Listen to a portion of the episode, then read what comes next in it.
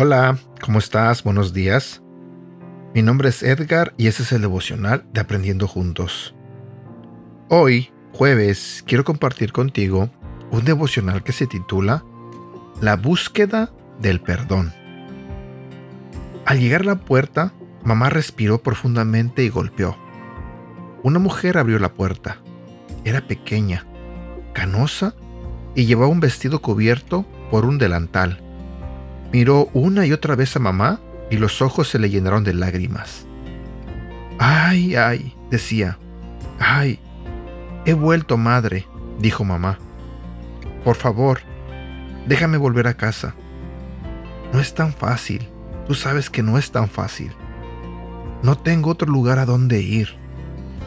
La señora abrió la puerta y les dejó entrar a una pequeña habitación llena de libros. Espera aquí, Hablaré con tu padre, dijo y se fue. Mamá se paseó, retorciéndose las manos. Hizo una pausa por un momento y cerró los ojos. Sus labios se movían. La señora regresó con el rostro blanco y endurecido y las mejillas húmedas. No, le dijo. Una palabra. Eso fue todo. No. ¿Sabes? ¿Alguna vez has necesitado desesperadamente compasión y no lo has recibido? Ese tipo de rechazo causa una herida profunda que demora en sanar. La madre de Sara estaba desesperada. Años atrás se había rebelado contra la voluntad de sus padres y contra todo lo que le habían enseñado, dejando todo atrás por un hombre que no era su esposo. El amor, o lo que ella creía que era amor, la había cegado a todo lo demás había ignorado las advertencias y corrido precipitadamente por un camino que resultó ser un callejón sin salida. El hombre, apuesto y encantador, que había elegido carecía de la más mínima decencia y bondad. Con el tiempo la abandonó. Ella volvió a su casa para someterse a la compasión de sus padres, con la esperanza de que le permitieran quedarse. Le dijeron que no no les importó que ella estuviera arrepentida. No les importó que ella reconociera que todo el tiempo habían estado en lo cierto. No les importó que Sara, una niña inocente, estuviera sufriendo. Y no les importó que al negarle un techo a su propia hija, la condenaban a un destino aún peor, haciendo inevitable que se convirtiera en aquello que más temía. Había cometido un error, y ahora debía pagar por eso. No había vuelta atrás. No había perdón. No había compasión. Solo un rechazo que lastimó a Sara hasta lo más profundo de su ser. Todos hemos sentido el peso de la falta de perdón. Cuando más necesitamos compasión, cuando somos totalmente conscientes de nuestro fracaso y el peso de nuestras elecciones equivocadas, es casi imposible de soportar buscamos a alguien que pueda ayudarnos a seguir adelante. Alguien que nos ofrezca gracia y amor independientemente de lo que hayamos hecho. Alguien que nos diga que no todo está perdido, que hay una salida a lo que parece un punto muerto y que las elecciones equivocadas no nos definirán para siempre. Pero con mucha frecuencia no es eso lo que ocurre. La gente no puede evitar recordarnos lo que hemos hecho y echarnos en cara nuestro pecado. Oímos el mensaje en forma clara y sonora. Te lo dije. Estás cosechando lo que sembraste. Decir lo siento no es suficiente. Es demasiado tarde. Nuestra imaginación puede no ser lo suficientemente amplia como para ver que la historia no acaba ahí. Pero Dios no ha terminado todavía y nuestras elecciones imperfectas no tienen por qué ser el final. El Salmo 103 pinta un hermoso cuadro de la misericordia de Dios. El Señor es compasivo y misericordioso, lento para enojarse y está lleno de amor inagotable. No nos reprenderá todo el tiempo, ni seguirá enojado para siempre. No nos castiga por todos nuestros pecados, no nos trata con la severidad que merecemos, pues su amor inagotable hacia los que le temen es tan inmenso como la altura de los cielos sobre la tierra. Llevó nuestros pecados tan lejos de nosotros como está el oriente del occidente. Salmo capítulo 103, versículo 8 al 12. No nos trata con la severidad que merecemos. Dios, en su misericordia, no está siempre recordándonos lo que hemos hecho mal después de que lo confesamos. No se queda aparte, indiferente, mirándonos sufrir las consecuencias de nuestro pecado. Nos responde con compasión, dándonos más de lo que merecemos, más amor, más gracia, más compasión. No nos castiga por todos nuestros pecados. Dios no opera con un sistema de trueque, haciéndonos pagar con dolor o sufrimiento por lo que hicimos. Responde a nuestro arrepentimiento con gracia y misericordia, con abundancia de amor. Llevó nuestros pecados tan lejos de nosotros como está el oriente del occidente. Esto significa que no tenemos que lidiar con las consecuencias, pero sí que después de que nos acercamos a Dios en arrepentimiento, Él nos sigue echándonos en cara nuestro pecado, nos perdona y deja atrás el pasado. El Señor es compasivo. Su respuesta no es avergonzarnos o rechazarnos. En lugar de eso, nos ama.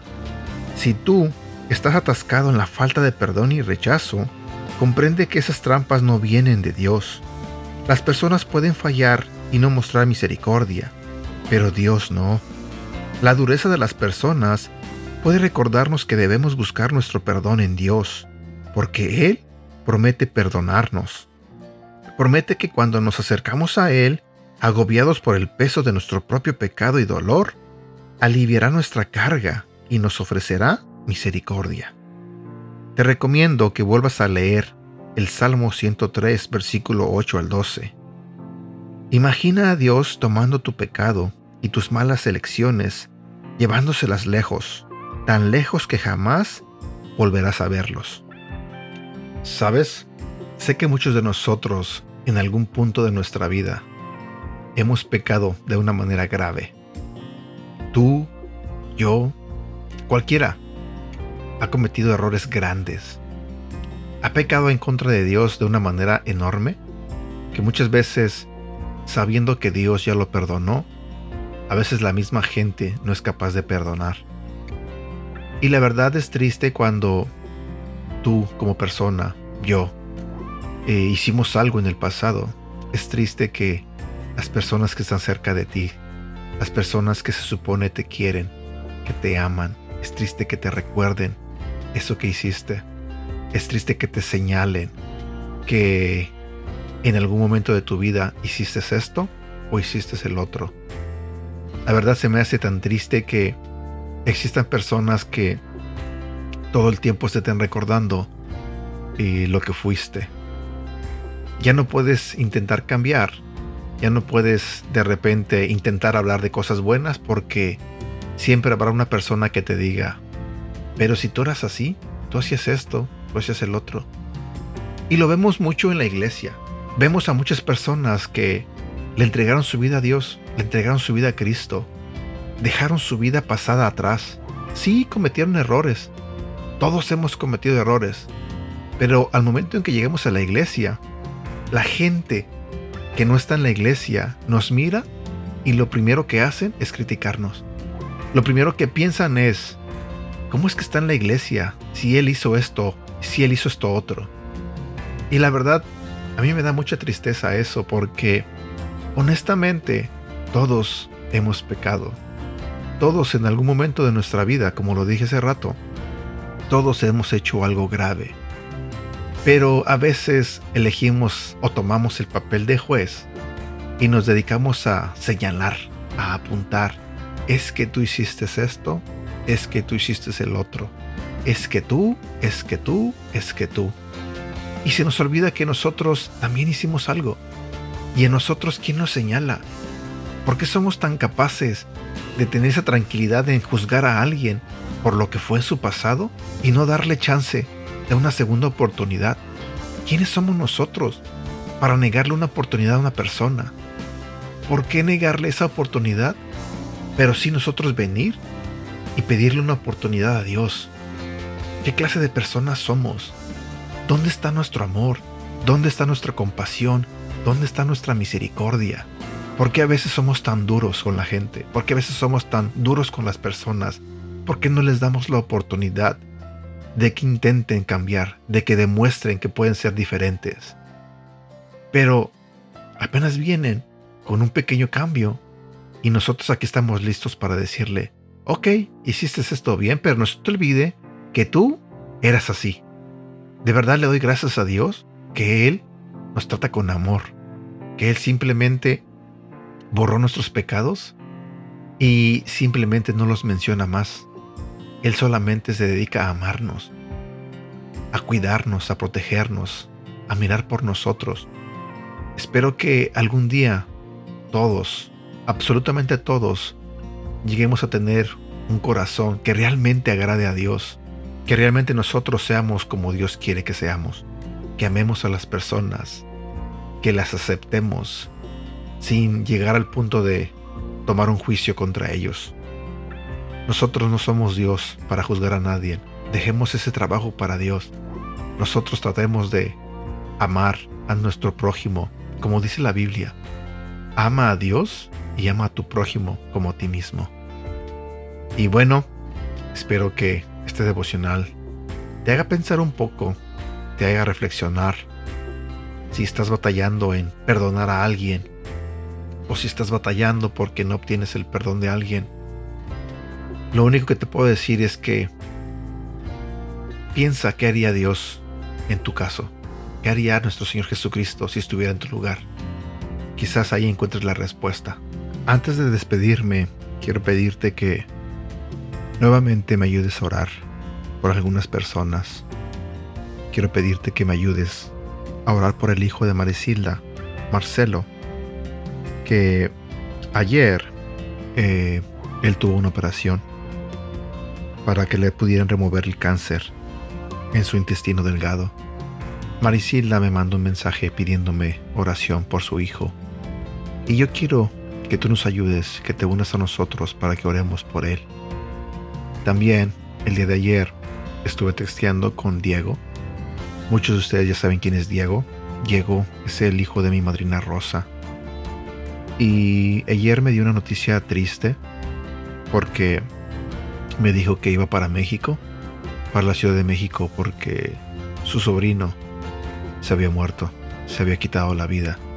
Sé que mi madrina Rosa en este momento está sufriendo, sé que toda la familia en sí está sufriendo y yo quiero pedirles a ustedes que, que me ayuden a orar por ellos, por toda la familia, para que Dios pueda darles paz en estos momentos difíciles. Sé que cuando una persona pierde a un ser querido, es duro. Sé que duele y duele mucho. La verdad es que yo no puedo sentir lo que ellos están sintiendo. La verdad es que cualquier cosa que yo pueda decir no les va a quitar el dolor que ellos tienen en este momento. Pero sí podemos pedirle a Dios por todos ellos, para que los ayude a pasar por esta pena.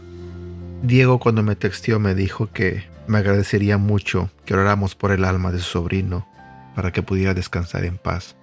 Realmente no sé qué pasó, pero a todos ustedes que escuchan este devocional, ayúdenos a orar, ayúdenos a pedirle a Dios por ellos, por las personas que sufren, por las personas que están enfermas, por mi madrina, que está enferma, por Bernie, que hemos estado pidiendo por su salud también. Sé que a todos tenemos de cierta manera muchas pruebas, unas difíciles y unas no tanto, pero todos necesitamos de Dios, todos necesitamos de la bondad de Dios. Así que hay que ponernos a orar para que Dios pueda ayudarnos, pueda hacer milagros, pueda estar en nuestras vidas. Y bueno, por el momento me despido. Espero que tengas un bonito día. Cuídate mucho, ¿sale? Que Dios te bendiga. Hasta pronto.